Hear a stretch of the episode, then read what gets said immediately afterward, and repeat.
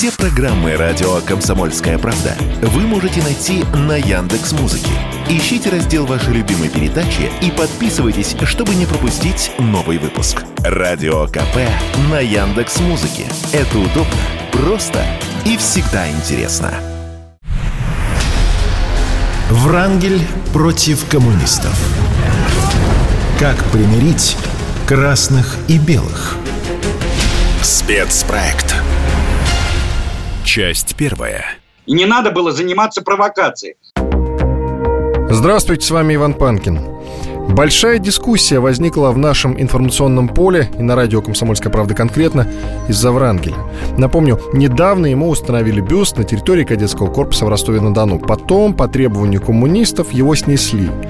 У меня из-за этого вышел глупый и ненужный спор с историком Спицыным. Вообще выяснилось, что Врангеля часть историков отказывается ставить в один ряд с другими представителями белого движения. Он враг и предатель. Многие говорят, что сегодня восхваляем Врангеля, а завтра и Краснова с Власовым. Сложная дискуссия. Особенно учитывая, что люди, почитающие этого руководителя белого движения и его критикующие, сегодня воюют за Россию. Это, конечно, не памятник, а бюст. Нет, ну нашли время, когда ставить. Послушайте, зачем вносить ненужный раскол в общество? Евгений Спицын, историк. Понимаете, дело в том, что Врангель а, – это фигура не просто спорная, а это фигура, которая в сознании нашего народа давно и очень крепко связана с историей гражданской войны. Этот человек воевал против своего народа. Да, он воевал на стороне белого движения. Но если бы он воевал сам по себе на стороне белого движения, а не на деньги англичан и французов, то ему можно было бы поставить памятник как одному из участников гражданской войны. Но весь фокус заключается в том, что барон Врангель, который начал свою службу в русской императорской армии, дослужился до чина генерал-майора, который он получил в январе 1917 года, еще при государе-императоре Николае II, который участвовал в русско-японской войне, Первой мировой войне. Он перечеркнул всю свою героическую биографию офицера и генерала русской императорской армии участием в гражданской войне на стороне белых. Я напомню, что после конфликта с Деникиным, когда он подал в отставку, он уехал в Турцию. А потом странным образом на британском военном корабле он вернулся в Крым где возглавил остатки ВСЮРа, то есть Вооруженных сил Юга России, под названием Русская армия. Дальше. Когда начался завершающий этап гражданской войны, именно Врангель пошел на, по сути дела, военный союз с петлюровцами и с белополяками и ударил по тылам 13-й э, рабоче-крестьянской Красной Армии в Таврии, когда мы начали советско-польскую войну. Какой патриот? В союзе с петлюровцами и белополяками, пилсудчиками. Затем, когда он уже был командующим русской императорской армией, какой он договор с французами подписал? Что он за военную поддержку его армии со стороны Франции будет расплачиваться хлебом и углем. И первые эшелоны с нашим хлебом и с нашим углем ушли во Францию уже тогда, в 20 году. Кому мы ставим памятники? Коллаборанту и предателю? Если бы он сам по себе был бы антибольшевиком, который сражался с ненавистным ему режимом, не опираясь на иностранные державы, то это одно. А когда этот человек был прямой ставленник Антанты, это совсем другое. И потом там, извините, на Дону и на Кубани, это уже не первый случай, когда ставят памятники предателям и коллаборантам. Один Краснов чего стоит. Человек, который был, кстати, осужден уголовным судом в 1946 году как пособник Гитлера и повешен за это – вы вообще в своем уме ставить памятники предателям Родины? Скоро мы дойдем до того, что будем Власову ставить памятник. Причем я замечу, что инициаторами установки этого памятника стали выходцы с Украины. Они сначала у себя страну порушили, а потом приехали нас учить уму-разума. Давайте мы как-нибудь без них обойдемся, без этих так называемых ширых патриотов. А я тот человек, который в казачьей форме там выступал на открытии, говорил о борьбе за единую неделимую Россию и вызвал, там, скажем, некую такую реакцию. Я попал в ролики Платошкина, я попал в ролики, по-моему, Спицына, там еще кого-то. Алексей Селиванов, представитель добровольческого штурмового корпуса, помощник командира казачьего отряда «Енисей». Причем они там чуть ли не все говорят о том, что вот казах лучше бы он был там в СВО, типа на войне. Я как раз в СВО и нахожусь, просто у меня есть парадная казачья форма, и я приехал на один день специально для открытия, потому что не мог, не мог пропустить, ну и бои знакомые устанавливали. А я участвовал в сборе средств на этот памятник. Изначально бюст ставился на территории кадетского корпуса. Преемственность тянется к, как раз к Врангелю, потому что он в Крыму основал этот кадетский корпус. В коридоре главного корпуса находятся портреты и царской семьи, и Врангеля, и Колчака, и э, советских маршалов, и того же Сталина в экспозиции, посвященной Второй мировой войне. И говорить о том, что лучше бы там они воевали в СВО или что как вы воспитаете этих кадетов, мол, что мы плохо воспитаем, это не коммунистам говорить, потому что четыре выпускника кадетского корпуса уже погибли в СВО. Выпускники кадетского корпуса воюют в СВО. И э, дети участников СВО и участников ополчения Донбасса еще с 2014 года, которых я лично знаю, они сегодня учатся в этом кадетском корпусе. И родители специально их туда отдали. То есть с патриотическим э, воспитанием там не просто все в порядке, а намного лучше, чем у тех же коммунистов. Я все события там, последних лет, всей своей жизни, вся моя жизнь связана с борьбой за единство так называемой Украины и России. В, на Украине до 2014 года я родился в Киеве, я киевлянин. Я в родстве непрямом с Михаилом Афанасьевичем Булгаковым. И вся моя жизнь сознательно связана с борьбой за единство, как бы за, за восстановление, скажем так, ну, можно сказать, единой неделимой России. И я в Киеве был с 18 лет в русском движении, в казачьем движении, в православном движении. За это, в общем-то, меня знали все нацисты. И уже когда я достиг определенных карьерных высот, к 2014 году меня чуть не убили вот нацисты-майдановцы. Есть в интернете какие-то фотографии, где у меня разукрашено все лицо синее, я там сбит был бандеровцами. Вот это были еще такие более-менее травоядные времена. Мой знакомый Олег Бузина еще был э, жив. После этого нападения я понял, что там ловить больше нечего, и уехал э, через Россию в Донбасс. Тут же меня объявил э, Наливаченко, тогдашний шеф СБУ, э, объявил, что бывший помощник министра обороны Селиванов террорист. Я подумал, ну террорист так террорист. Поехал, вступил в ополчение и воевал вот с 2014 года. И так, так и остался в ЛНР, служил здесь, служил в, в ополчении, служил в Министерстве внутренних дел сейчас служу в казачьих добровольческих частях. Я пропустил эту всю историю через себя. И я общался в том числе на Украине с коммунистами в свое время, пытаюсь осмысливать все это через историю. Я увлекаюсь историей гражданской войны в том числе. Вот поэтому для меня Врангель очень близок. И целый ряд участников Белого движения для меня очень близки. Я прочитал практически все мемуары, э, которые мне были вообще доступны. Я глубоко сочувствую в хорошем смысле вот всем этим русским людям, которые боролись тогда с различными расчленителями России, желто-блакитными, то, что и красными. Потому что, по сути, вот я жил с рождения в городе Киеве, и Киев советской властью позиционировался всегда как э, столица советской Украины. Это тот Киев, который когда-то был русским. Белая гвардия Булгакова, там, клуб русских националистов, отец Игоря Сикорского. Меня пытались украинизировать. Я вот благодаря какой-то родовой памяти, благодаря э, литературе, благодаря нужным книгам, я пропустил это все через себя и не считаю, что все эти вопросы, которые привели к нынешней войне, в том числе, они начались там не с каких-то бандеровцев, которые вылезли из схрона значит, во время Второй мировой войны. Они начались гораздо раньше, и во многом они связаны с большевистской украинизацией, с большевистской национальной политикой. У нас повсюду памятник есть, там и Буденному, и Ворошилову. А почему нет памятников белым генералам? Леонид Млечин, историк, журналист. Ведь это были русские патриоты, это были блестящие офицеры русской армии, которые воевали не только в гражданскую войну.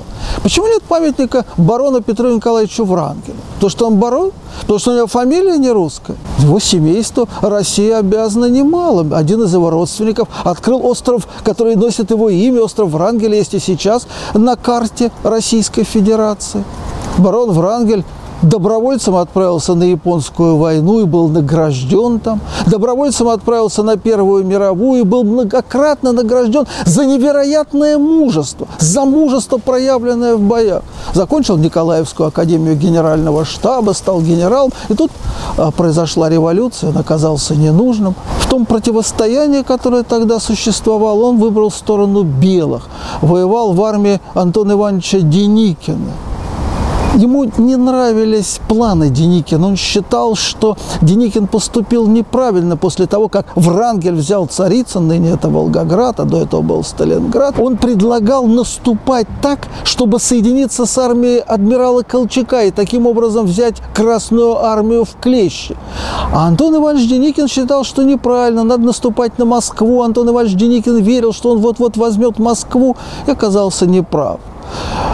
Врангель выступил против Деникина, и в начале 20 года Антон Иванович Деникин подал в отставку, ушел. Нового командующего вооруженными силами Юга России выбирали высшие командиры, и они все высказались за Петра Николаевича Врангеля. Он был уважаемым офицером. Однажды в Ростове, вернувшись с фронта, он пошел в театр, хотел расслабиться, как это бывает с фронтовыми офицерами, селся в ложу, его увидели, узнали, прервали представление. Один из актеров сказал, здесь в зале присутствует выдающийся военачальник Петр Николаевич Врангель, которому мы так обязаны. Зал встал и зааплодировал. После спектакля он отправился в ресторан, что тоже, естественно, для офицера-фронтовика. Его там тоже узнали, стали подходить, он не смог поужинать. Он был уважаемым человеком, потому что гражданскую войну, когда люди не только убивали друг друга, но когда слетела тонкая пленка цивилизованности, люди вели себя, Бог знает как преступно. Он ненавидел мародеров, жестоко наказывал за это и ничего сам не украл. Ничего. Продолжение через несколько минут. Врангель против коммунистов. Как примирить красных и белых? Спецпроект. Часть вторая. Попытки некоторых людей навязывать вот эту идеологию там неосоветскую.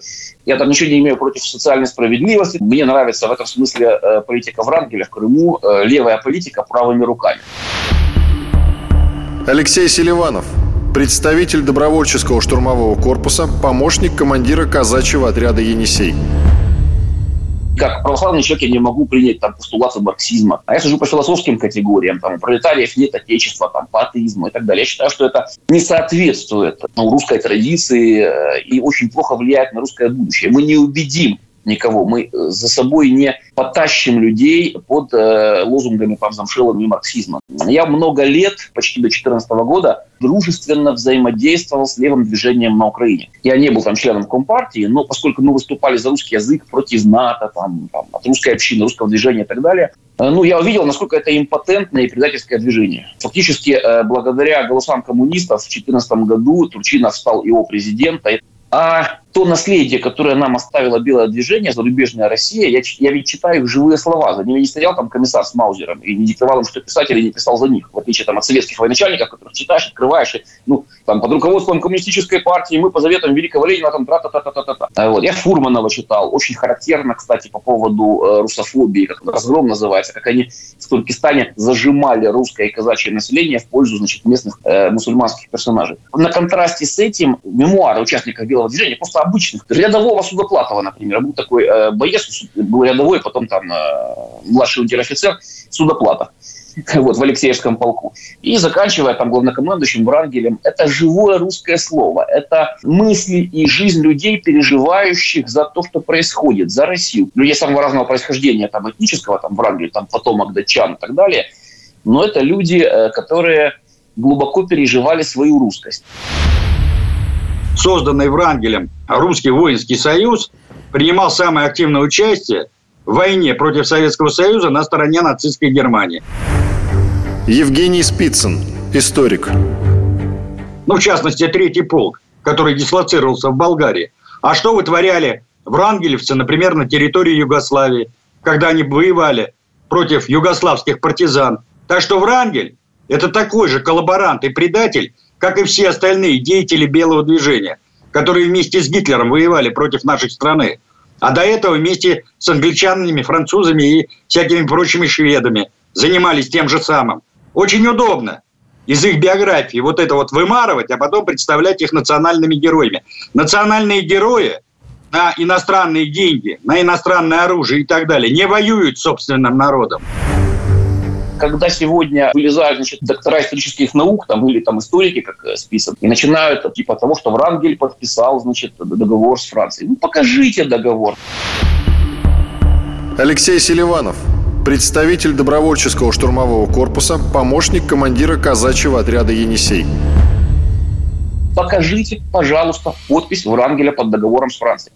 Ее нет, потому что этот договор – это фальшивка, которую оплатил Каменев Розенфельд в э, английской газете Daily Herald. И использовался только для того, чтобы агитировать белых офицеров. Ну, посмотрите, вот Врангель, значит, предатель, он Франции продался. Единственные ссылки на, на этот материал, они э, существуют только в советских сборниках. Все. В британских архивах нет этого договора. И во французских тоже дипломатических архивах. Понятно, что когда советская власть при Сталине меняла значит, позицию с интернационализма в сторону патриотизма, то белых было решено показать как такими запроданцами Антанты. Но это не так на самом деле. И это показывает и взаимоотношения с Польшей во время советско-польской войны. И все остальное. И мне просто противно, когда врут и людей, которые, в принципе, были достаточно великодушными и благородными по своим помыслам, по своим действиям, по своим мотивациям, пытаются как-то вот э, показать в духе значит, Демьяна Бедного и вот этих советских плакатов Кукрыникса. Это не так. Ну и самое главное, почему? Потому что для нашего государства, которое выходит из кризиса, из постсоветского кризиса, потому что ведь Советский Союз разрушили не Врангеля с Колчаками, его разрушили люди с фамилией Гайдар, например. То есть его разрушили люди полностью, все до одного, являющиеся выкормышами советской системы. Еще Брежнев, там, царский гимназист, еще было нормально. А вот когда пришли к власти люди, которые родились и были воспитаны в Советском Союзе, все пошло прахом, они все продали за джинсы и жвачку. Кто сегодня помнит победы Российской империи? Они растворились или, по крайней мере, блекнут по отношению к тем победам, которые были сделаны в период Советского Союза. Аслан Рубаев, политолог, эксперт по вопросам евразийских исследований. Надо ведь сказать, что Врангеля поддерживали тоже не просто так. За э, те территории, которые были бы под контролем Врангеля, эти территории должны были бы перейти потом под э, власть Франции, под их протекторат. И как Врангель бы расплачивался потом за ту помощь, если бы его в конечном итоге не разгромили. Конечно, у истории нет сослагательного наклонения, но мне хотелось бы послушать аргументы противоположной точки зрения. Очень сложно быть нейтральным, когда такая тема. Я могу понять, скажем так, приверженцев там, белого движения, можно их понять, и у них иногда бывают очень такие достойные аргументы исторические. Но, как правило, с теми людьми, которых я вижу, например, которые активные сторонники белого движения, если взглянуть на их родословную, это чистые холопы, которых в период Российской империи, в, в его существовании, ждала бы беспросветная бедность, отсутствие всяческого образования и перспектив. Вот эти люди почему-то об этом не думают. Они не в состоянии критически мыслить. И еще самое главное, вот, что мы пропускаем, чего мы не хотим никак принять, это то наследие, которое нам оставила Российская империя. Да, и вот эта э, династия Романов. Какой была Россия в начале 20 века, и как сильно она отличалась от европейских стран. Эта страна была с жуткими пережитками феодализма. Это страна, где более 80% людей были заняты сельским хозяйством. Это страна была, где более 80% были неграмотными, не умели элементарно писать. И только почти менее 2% было дворянство. Это была жуткая диспропорция и дисбаланс общественный и политический. Это была страна, где было отсутствие социальных лифтов. На секундочку я хочу еще раз напомнить. Это 1900 914, 915, 917 год. Мы побороли бедность, мы побороли беспризорность, мы э, преодолели неграмотность только благодаря декретам Ленина. А что, э, три сотни лет было мало Романовым для того, чтобы преодолеть? Это вопрос к монархистам. Эта цивилизация за 70 лет покорила космос, победила фашизм, было передовой цивилизацией, самой читающей цивилизацией, это аргументы, которые должен приводить историк. Мы победили человечество, мы были сверхдержавой, и мы до сих пор доедаем инфраструктуру и те победы, которые были при советской власти. Многие наши э, люди взглядов коммунистических почему-то считают, что мы до сих пор живем в СССР. Роман Антоновский, писатель, публицист. Союз развалился уже более 30 лет назад. Мы живем в вполне успешном себе капиталистическом а, государстве, где наша рыночная, регулируемая государством экономика выдерживает санкционное давление. И поэтому они почему-то считают, что какие-то образы русских героев прошлого, которые, допустим, или воевали против советской власти, или были критиками советской власти, они недопустимы, как это было в эпоху СССР. И более того, знаете, что я заметил? Они даже являются более оголтелыми скажем так, русофобами и ненавистниками истории там, царской России или белого движения, чем, допустим, коммунисты эпохи СССР. Потому что помимо памятника Врангеля, если вы помните, они еще подняли бучу против маленькой мемориальной таблички русскому писателю Ивану Шмелеву, Хотя, например, того же самого Ивана Шмелева, э, я видел издание 83 года, прекрасно себе издавали в позднем СССР, и ни у кого не вызывало вопросов то, что это значительный русский писатель, которого надо читать и изучать. Ну и далее с Маннергеймом была похожая история с табличкой, я имею в виду. Маннергейм фигура во многом спорная, да, потому что вы знаете, я, э, хотя больше мне нравится, допустим, белое движение, но, естественно, я тоже обеими руками поддерживаю увековечивание великих русских людей, которые творили на благо нашей страны советскую эпоху. Я просто считаю, что здесь нужно подходить каким образом? мы должны увековечивать людей, ставить памятники тем людям из там, царской России, из русской эпохи, из красных, из белых, кто внес э, большой вклад в развитие нашей страны, но не был замешан в репрессиях против собственного народа по классовому, национальному или идеологическому признаку. Вот по этим, например, параметрам мы вполне можем ставить памятник Врангелю, потому что он был героем Первой мировой войны, э, во время гражданской войны сражаясь на стороне белых, он не был замешан в белом терроре, наоборот, пленных красноармейцев э, убеждал переходить просто на его сторону, они там расстреливал или вешал. Допустим, там памятник Колчаку, который тоже в Омске недавно, скверника красная, тоже э, можно его увековечить, потому что кроме того, что это был э, герой э, Первой мировой войны, который заминировал как раз Черное море, потопил там почти весь турецкий флот еще был выдающимся полярником, и многие открытия э, в русской Арктике принадлежат именно Колчаку. А вот, например, Маннергейма, да, который действительно отчасти э, принял участие в, в блокаде Ленинграда и во время Второй мировой войны, я считаю, что как бы увековечивать не надо, это полно собственно, э, белых героев, таких как Врангель Деникин, Дроздовский, Марков, да, которые намного более были значительные фигуры, чем Маннергейм, и при этом в каких-то русофобских акциях против своей страны замешаны не были. Точно так же можем относиться к красным героям. Поэтому, допустим, мы можем увековечивать имена там Родиона Малиновского, Георгия Жукова, и так далее, и так далее. Но людей, которые принимали участие в карательных операциях против своего народа, все вот эти там Розалии, Землячки, Белые Куны, Дзержинские и э, Троцкий и так далее, их, конечно, нужно стирать. Продолжение через несколько минут. Врангель против коммунистов. Как примирить красных и белых? Спецпроект.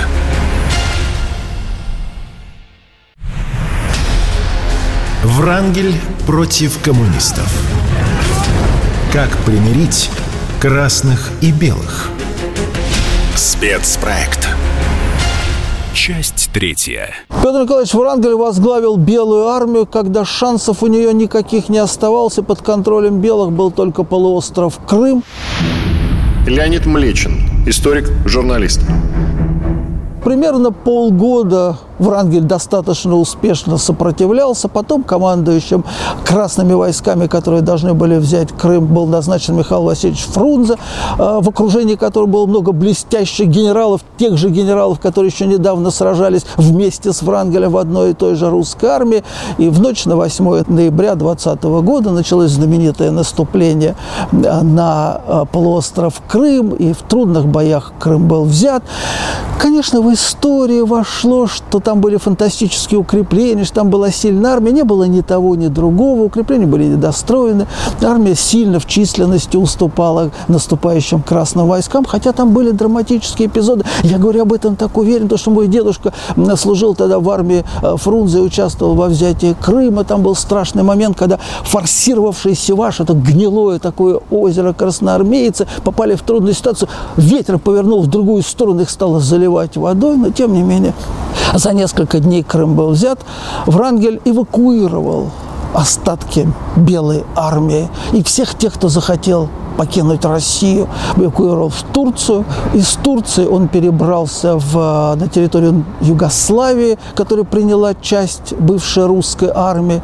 Потом, ну, Югославы всех не приняли, началось такое рассеяние значительная часть бывшей русской армии перебралась во Францию, а Петр Николаевич Франгель приехал в столицу Бельгии, в Брюссель. Жил он трудно. Я же сказал, что он ничего не украл, не воспользовался своим служебным положением, ничего не положил в карман из бюджетов огромных, которыми одно время распоряжался, не использовал свое положение для того, чтобы что-то нажить. И жил в бедности. Его дочка вспоминала, жили в маленькой квартире, значит, мы с мужем, дети, мои родители, еще родственники, и денщик Яков Юдихин, который э, не мог их покинуть. Точно так же поступил, кстати говоря, Антон Иванович Деникин, который тоже некоторое время жил в Брюсселе. Он, который командовал огромной армией, он, который распоряжался огромными бюджетами, нищим пришел в Белую армию и нищим ушел. Это может показаться сегодня очень странно. Барон Врангель из бывших офицеров Белой армии он создал Русский общевоинский союз. Это была организация, объединившая русскую военную эмиграцию. Ее появление очень напугало э, Москву, потому что в Москве считали, что русская эмиграция еще представляет собой серьезную силу, что это армия, которая в какой-то момент может попытаться вновь начать войну против советской России. Хотя на самом деле это были люди, которые не просто отдали оружие, а вынуждены были искать себе приюта на чужбине, каким-то образом с трудом зарабатывать на кусок хлеба установка памятнику Врангелю. Мы не подпитываем внутренние националистические настроения внутри России, тех подонков, которые совместно с украинцами входили как диверсионно-разведывательные группы на э, территорию Брянской и Белгородских областей. Аслан Рубаев, политолог, эксперт по вопросам евразийских исследований. Мы их амбиции не подпитываем, когда устанавливаем доски Врангелю. Мы предаем ту бабушку, которая вышла с красным флагом встречать солдат, когда она думала, что это русские ребята пришли, а это были эти бандерлоги. Вот мне кажется, что это лицемерие, что это низость и подлость так делать. Мы боимся упомянуть слово «Сталин», мы боимся выносить его портрет, когда марширует бессмертный полк. Этого требуют ветераны. Но мы почему-то решили установить бюст Врангелю именно в это время. Именно так он важен. А я уже посмотрел, кто автор этого памятника. Тот же выходец из тех же территорий украинских. Да. Селиванов, да, Алексей Селиванов. Селиванов. Такой же провокатор. Он участник спецоперации. Замечательно, что он участник спецоперации. Мы его благодарим. Но мы увидели эту целую рать. Это войско целое информационное из Украины, пришедших сюда, псевдоэкспертов, которые только после 2014 года стали русскими. А до этого они очень тихо сидели на своей Украине. А сейчас они пришли сюда с телевизора нас учить жить как нам рассказывают, все эти Корниловы, Кофтуны, коты и прочее, вся вот это отребье, которое пришло сейчас в российское информационное пространство, нас учить и нам давать условия, как нам жить. Пусть у себя на территории Украины сносят памятники. А в России этого делать не надо. Устанавливайте здесь сейчас заниматься с тем, что нас сталкивает лбами. Президент России Путин неоднократно говорил, что одной из его главных задач состоит в том, чтобы объединить советское прошлое, прошлое Российской империи и то, что было при Ельцине. Давайте лучше этим заниматься, а не вбрасывать провокационные темы. Нужно сказать, что сегодняшние люди, которые живут, это люди, которые вышли из Советского Союза. И для них это драматично и больно воспринимать вот такого рода действия. А ведь правильно сказал историк Спицын. Недалеко мы будем открывать памятник Власову. Чубайса и Гайдара давайте еще вспомним. Мало же мы о них говорим. Это просто безобразие. Это не подход исторический. Это не подход прагматичный. И я считаю, что нельзя быть в данном случае над схваткой. Нужно здесь четко занимать одну или другую позицию. Если ты занимаешь позицию в ранге, и тех, кто придерживается, и сторонник союзников, так скажем, в Рангеле. Здесь есть два пути. Либо это люди не совсем понимают вообще ход своей истории отечественной не разбираются в истории. И они дураки. Либо они откровенные враги нашей Родины. Потому что установка бюста в Рангелю активно воспринималась с позитивным контекстом на территории Украины среди тех подонков, мерзавцев и негодяев, которые стреляют сегодня в наших солдат и ребят. Я поддерживаю всяческую героизацию деятелей белого движения. Алексей Селиванов, представитель добровольческого штурмового корпуса, помощник командира казачьего отряда «Енисей». Нельзя бороться с э, украинством, более мягким украинством или там УССРовским украинством, как в фильме в бой идут одни старики, что вот мы же над моей Украиной летим, там, тут и трава зеленее, и воздух голубее, говорил КБС Титаренко. Но с какого это перепуга? Это его Украина, а не моя русского киевлянина. Почему это не русская земля? Э, мой земляк, генерал Дроздовский, один из основоположников Белой армии, рано погибший, опять же, ну, я глубоко чту этого человека. Это киевлянин, это потомок полтавских казаков, малороссийских. Так вот, Дроздовский, он писал в своем дневнике, что мы немцев хоть и ненавидим, но уважаем, они враги. А к украинцам одно презрение, как к ренегатам и разнузданным бандам. Это писал киевлянин. Киеве на Лукьяновском кладбище есть могила Духониных, одного из главнокомандующих русской армии в Первой мировой войне. Это глубоко русский по своей истории город. И сделал из него столицу Советской Украины именно советский режим. Поэтому возвращать это ну, глубоко неправильно. И я считаю, что навязывание вот этой идеологии, ну, во-первых, оно загаживает просто мозги и мешает выйти на эту общерусскую идеологию. А во-вторых, ну, это навязывание худших образцов в том смысле, что ну, знаете поговорки, да, вы не графья, потерпите, там, помолчи, а что ты умнее всех. Вот Альшанский написал не так давно пост о том, что вот эта неосоветчина, она приводит к тому, что вот денобилитация людей. Фактически, ну, раньше были там дворяне, были крестьяне, крестьян было больше. Но с ростом производительных сил, с ростом развития общества, во всех обществах идет нобилитация всех людей. Все, все люди становятся грамотными. Вот. Когда мы говорим об англичанах, мы говорим, у нас сразу образ там джентльмена, там еще кого-то. Хотя там у них желобов, этих чавов, но намного больше, чем джентльменов. Потомственная аристократия зачем нужна? Для того, чтобы любой человек, достигавший по табели ранг определенной высоты и, и нобилитировавшийся в дворянство, он приобретал себе черты понятия э, аристократии. А у нас же это все срезали внезапно, и все стали мужики. Но, к сожалению, массовая культура вот у нас и теперь э, вот далека от идеала. И именно поэтому я поддерживаю всяческую героизацию деятелей белого движения. И считаю, что вот это наследие, его необходимо возвращать, необходимо отдавать должное этим людям, как героям, которые боролись за Россию в Первой мировой войне,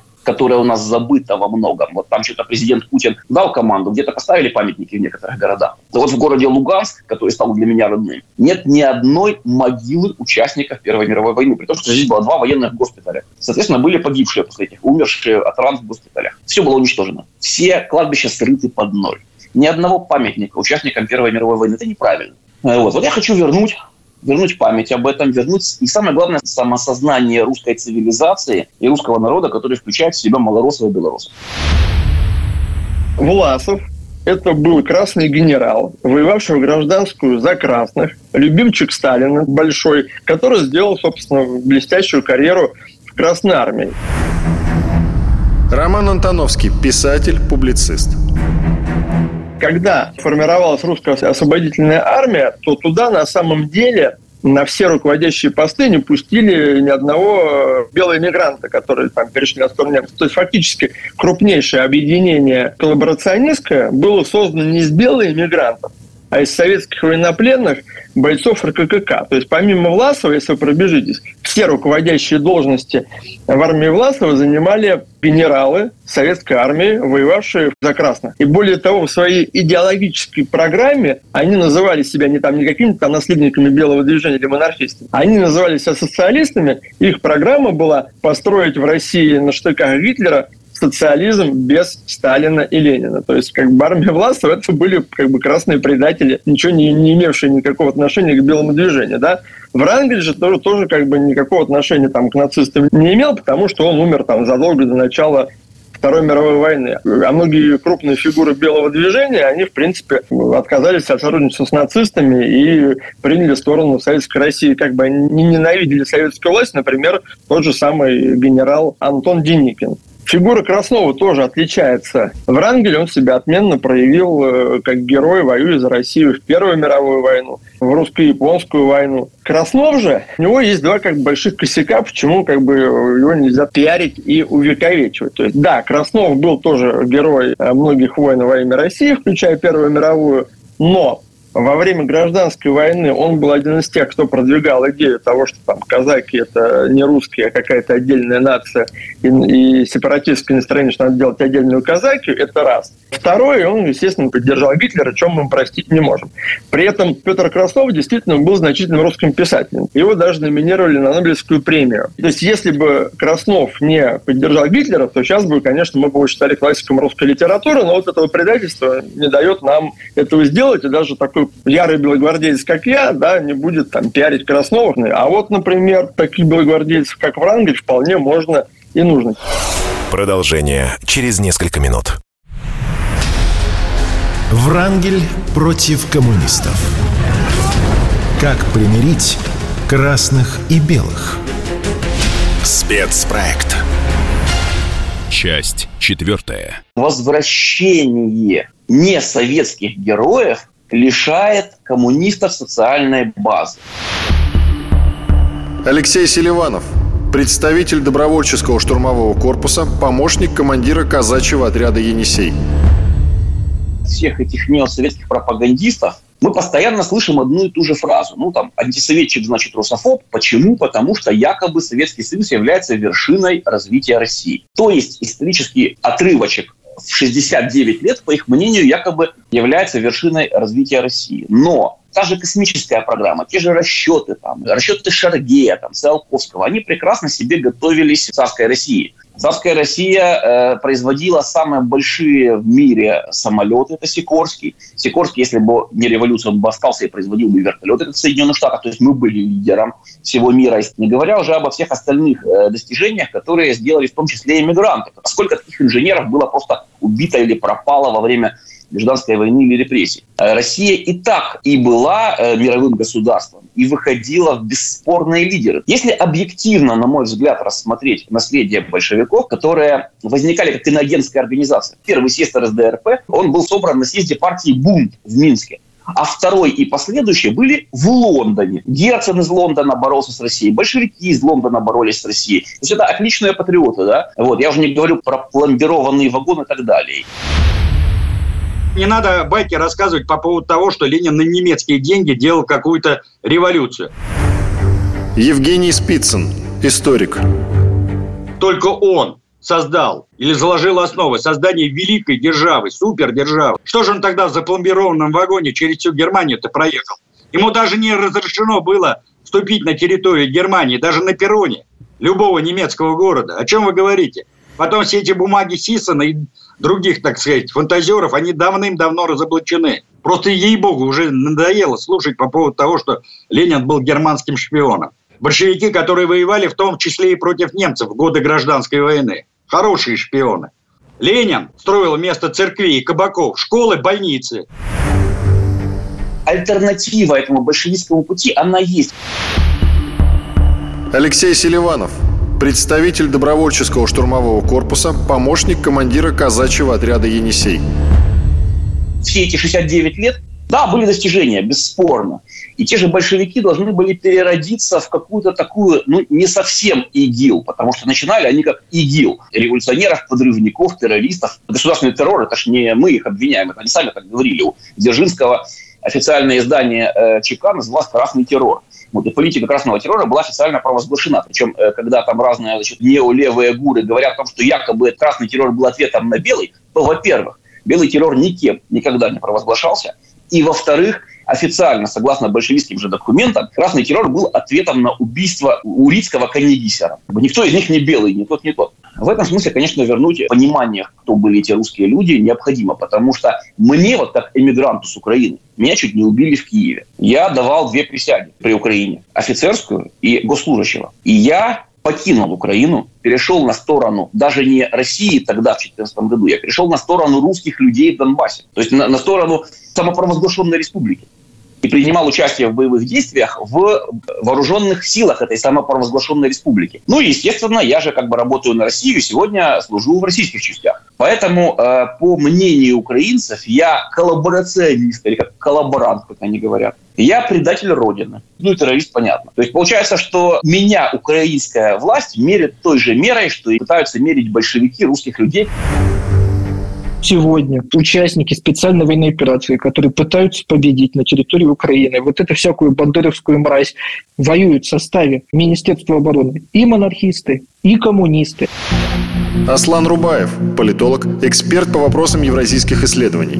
Давайте ставить памятник Гире, Моторолу, ребятам, которые сегодня совершают подвиги, и это объединит и красных, и белых. Давайте им будем давать возможность воевать с триколором, с желто-черными знаменами, с красными знаменами. Пусть они будут понимать, что это общее прошлое общей страны, и вот такие действия будут объединять наш народ, а не раскалывать его говоря про Врангеля, говоря про Деникина. А у нас сегодня одна глобальная задача. И у белых, и у красных. Это победить на Украине. Если мы там сегодня не победим, тогда нам не придется говорить о нашем сегодняшнем будущем. Мы уже прошли всю эту историю. Все равно победа будет за сильным, за тем опытом, который оказался наиболее успешным, наиболее прагматичным. Отсутствие идеологии, отсутствие четкого направления сегодня не дает возможности быстро нам победить. То же самое у нас было в период Российской империи. Это тоже самый главный водораздел в обществе. Это тоже те вопросы, которые мы задаем и которые остаются без ответа. Они висят как топор в воздухе. Сегодня мы нуждаемся, скорее всего, в идеологии. Будет сегодня идеология, которая будет основана на тысячелетней, более чем тысячелетней российской истории, мы должны ее выработать, мы должны ее создать. И тогда у нас не будет уже сегодняшних споров о том, хороший был Сталин или плохой, замечательно был император Николай II или нет, не будет. Мы будем сосредоточены на новой идеологии. Исходя из этой новой идеологии, мы будем нацелены на развитие нашей страны и на строительство нового государства. Вот тогда все будет правильно. Тогда у нас будет и нормальная история, и порядок в голове. Пока мы не придем к идеологии, которой мы нуждаемся, как любое нормальное государство у нас должно быть три категории героев. Лучшие люди царской России, лучшие люди советской эпохи и наши современные герои. Роман Антоновский, писатель, публицист. Я считаю, что нам нужно стереть из нашей топонимики, из наших памятников всех тех э, людей, которые были левыми террористами, да, и уничтожали нормальных русских деятелей, как там Войков, Софий Перовский и прочее. Советскую эпоху тоже можно дробить на определенный этап, потому что первые большевики это были как сегодняшние навальнисты. То есть люди, для которых было неважно благо России, им нужна была власть, и они там при поддержке западных разведок, собственно, шатали ситуацию и строили в итоге Красный Майдан. Позднее же, после окончания гражданской войны, действительно, все-таки какой-никакой там патриотизм пророс, и там кривая косая, но там Красная империя появилась. Поэтому э, в рамках уже более поздних э, периодов СССР у нас действительно появились тоже люди э, замечательные, как те же самые Жуков, Малиновский, Рокоссовский, Королев, Гагарин, Шукшин, Соловухин, ну тоже целая плеяда. Второй момент. Можно убрать всех этих непонятных коммунистов из Африки и Азии, потому что все эти и Пальмы, Патриса Лумумбы, Мариса Тереза и прочие, они, и Долорес и Баррери, они вообще никакой пользы для России русского народа не приносили. При этом мы должны уже как бы увековечивать и э, людей, собственно, из революционной эпохи Старской, и, как я уже перечислил, там, допустим, те же самых там Шукшиных, замечательного драматурга Вампилова, то есть э, деятелей советской эпохи, которые со своим народом не враждовали, а наоборот им помогали. Вот, допустим, если мы с вами говорим о спецслужбах, что я против, э, допустим, Дзержинского, да, потому что хотя там его любят многие представители наших органов, но все-таки он в красном терроре был замешан, да к тому же еще был так себе контрразведчик, потому что прохлопал покушение на Свердлова и на Ленина. Ну, то есть, какой он классный спецслужбист, если вот э, при нем э, фактически убили там двух э, топ-менеджеров Компартии. А, допустим, Павел Судоплатов – это действительно правильный герой, да, потому что Павел Судоплатов никакими репрессиями не занимался, зато ликвидировал там Троцкого и лидеров украинских националистов Шухевича Бандеру, это, в общем-то, его группа все организовала. На фронте есть люди, которые носят там у себя на плече имперский флаг, есть люди, которые носят советский флаг. На фронте мы не ругаемся. Алексей Селиванов, представитель добровольческого штурмового корпуса, помощник командира казачьего отряда «Енисей».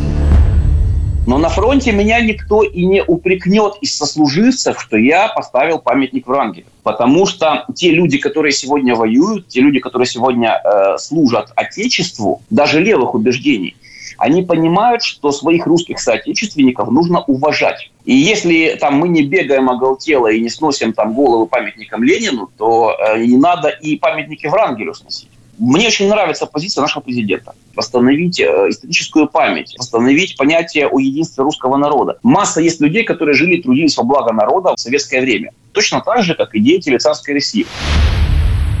Мы не располагаем никакими сведениями относительно спецоперации, которая проводилась против генерала Врангеля.